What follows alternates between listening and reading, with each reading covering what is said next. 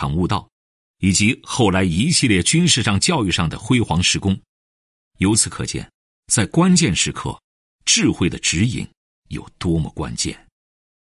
后来，阳明先生在《传习录》里谈到：“圣人不贵前知，祸福之来，虽圣人有所不免，圣人只是知己，欲变而通耳。”意思是，祸福降临是上天的安排，有时圣人也没法避免。圣人即使预先发现契机，也只是以不变应万变，以良知应事物而已。灾难不由我们来选择，道路却由我们来开辟。有一点困难，算得了什么？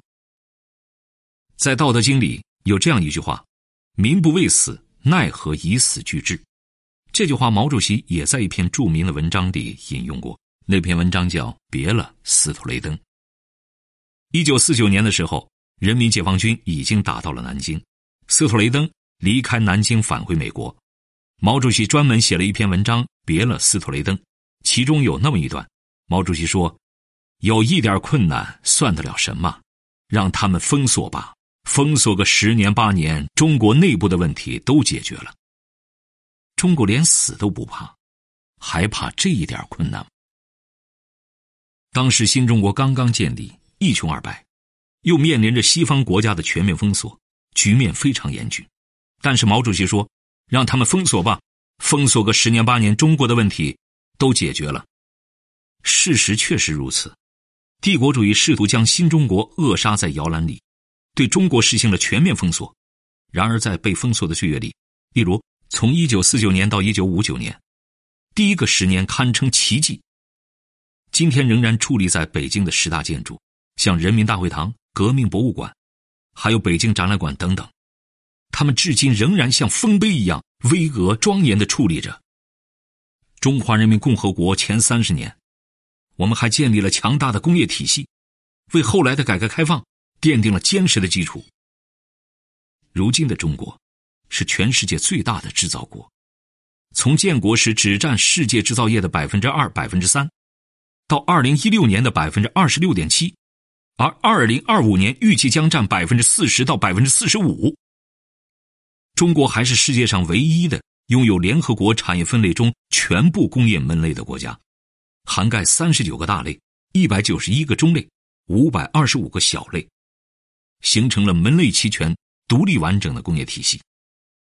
从一穷二白，到如今的世界第二大经济体，短短七十年时间。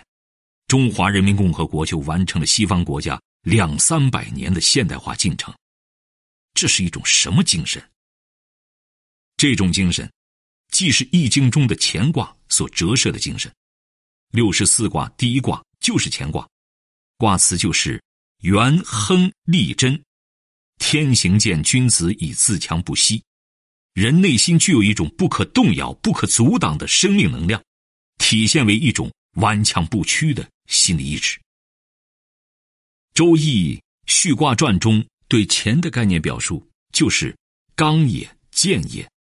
刚健的意思，刚不可动摇，健不可阻挡。如果说乾卦是顽强奋斗的阳性精神，那么坤卦是厚德载物的阴性精神。《易经》的两个基本卦象，一天一地，一乾一坤，所以。君子精神的完整表述就是“天行健，君子以自强不息；地势坤，君子以厚德载物。”重大进步往往都是重大灾难之后出现的。愿我们秉持自强厚德的君子精神，一定能克服困难，从胜利走向胜利。编者注：《易经》是儒家五经之首，这五经是《易经》《诗经》。尚书、礼记、春秋，人耕三圣，事立三古。易经是伏羲、文王、孔子三位圣人接力完成的，他揭示了天地之间的奥秘，也叫天机。伏羲氏只排了八卦，周文王在监狱里面把伏羲氏的八卦变成了六十四卦。到了孔子的时候，孔子又写了大概十篇文章，简称十易。对于整个《易经》进行解读，所以三位圣人共同创造了《易经》，中间包含着深奥的哲理和智慧，帮助我们深入领会行为作用与反作用运行规律。关于《易经》，如下三点十分重要：一，《易》为圣人作，《易经》是由伏羲、文王、孔子三位圣人接力完成的。阳明先生在玩一窝，每天就是通过六十四卦解读过去，照见未来。二，易为君子谋，易经是为君子所作。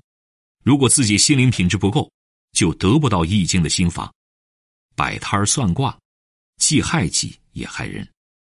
三，善易者不卜，真正通达易经的人无需占卜。易经六十四卦。每卦六爻，三百八十四个场景，足以解读宇宙、人生、社会的基本道理。